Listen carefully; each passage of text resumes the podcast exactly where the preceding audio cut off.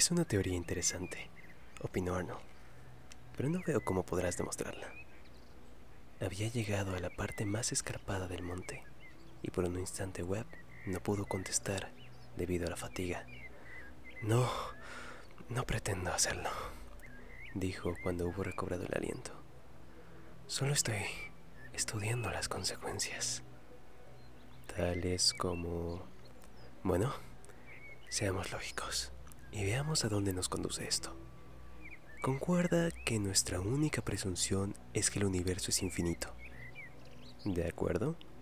Personalmente no veo que otra cosa puede ser. Muy bien. Esto significa que debe haber un número infinito de estrellas y planetas. Por consiguiente, según la ley de las probabilidades, cada suceso posible debe ocurrir no solo una vez, sino un número infinito de veces. ¿Correcto? Supongo que sí.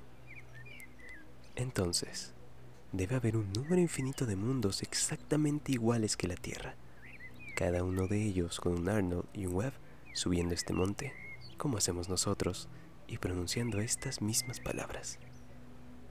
Eso resulta bastante difícil de aceptar. Sé que es un concepto desconcertante, pero también lo es en infinito. Lo que me interesa es la idea de todas las otras tierras que no son exactamente iguales a esta. Las tierras donde Hitler ganó la guerra y la esvástica donde en Buckingham Palace. La tierra donde Colono descubrió América.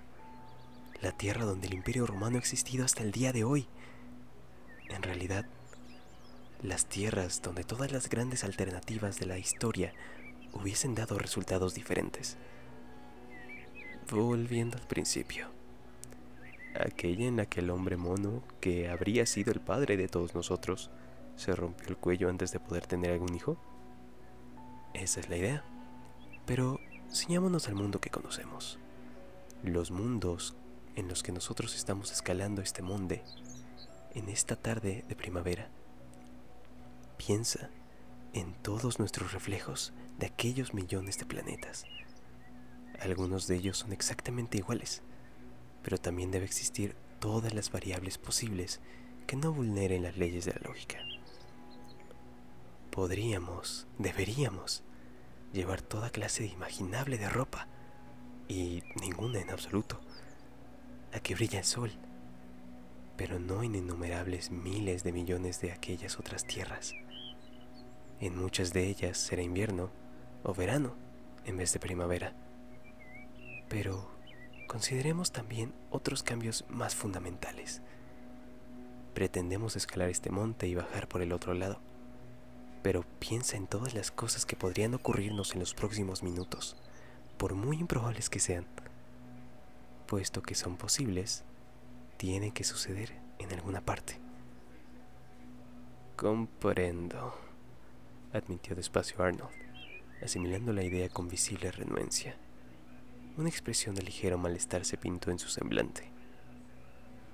Supongo que entonces caerás muerto de un ataque al corazón en alguna parte cuando des el próximo paso. No en este mundo, dijo Webb con una sonrisa. Eso ya lo he refutado. Tal vez la víctima serás tú. O tal vez, replicó Arnold, me harté de esta conversación, sacaré una pistola y te pegaré un tiro. Podría ser, admitió Webb si no fuese porque estoy seguro de que en esta tierra no llevas pistola. Pero no olvides que, en millones de aquellos mundos alternativos, yo desenfundaré el arma antes que tú. El sendero serpenteaba, ahora en una cuesta boscosa, con espesos árboles a ambos lados. El aire era fresco y suave.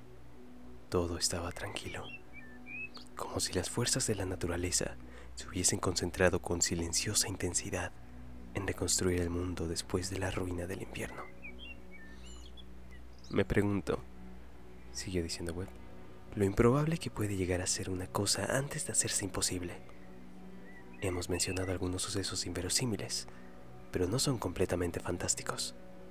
Aquí estamos, en un paraje de Inglaterra, caminando por un sendero que conocemos perfectamente. Sin embargo, en algún universo, aquellos ¿cómo podría llamarlos? Gemelos nuestros doblarán aquella esquina y no encontrarán nada, absolutamente nada que puedan concebir con la imaginación, pues como he dicho al principio, si el cosmos es infinito, deben darse todas las posibilidades. Por consiguiente, completó Arnold, soltando una risa no tan ligera como hubiese deseado, es posible que nos tropecemos con un tigre o con alguna otra cosa desagradable. Desde luego, replicó alegremente Webb, entusiasmándose con la idea. Y si es posible, tiene que ocurrirle a alguien, en alguna parte del universo. Entonces, ¿por qué no a nosotros? Arnold lanzó un bufido de disgusto. Esta conversación se está volviendo fútil, protestó. Hablemos de algo sensato. Si no encontramos un tigre a la vuelta de aquel recondo, consideraré refutada tu teoría y cambiaré de tema. No seas tonto, dijo alegremente Webb. Esto no refutaría nada. No tienes manera de... Esas fueron las últimas palabras que pronunció. En un número infinito de tierras, un número infinito de Webbs y Arnolds se encontraron con tigres amistosos, hostiles o indiferentes. Pero esta no era una de aquellas tierras. Estaba mucho más cerca del punto en el que lo improbable rayaba con lo imposible. Sin embargo, sin embargo, no era totalmente inconcebible que, durante la noche, la ladera empapada por la lluvia se hubiese hundido, poniendo al descubierto una tremenda grieta que conducía al mundo subterráneo.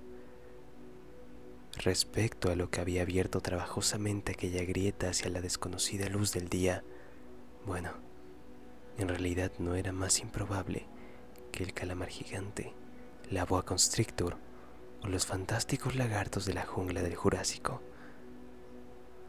Había estirado las leyes de probabilidades geológicas, pero no hasta el punto de ruptura. Webb había dicho la verdad.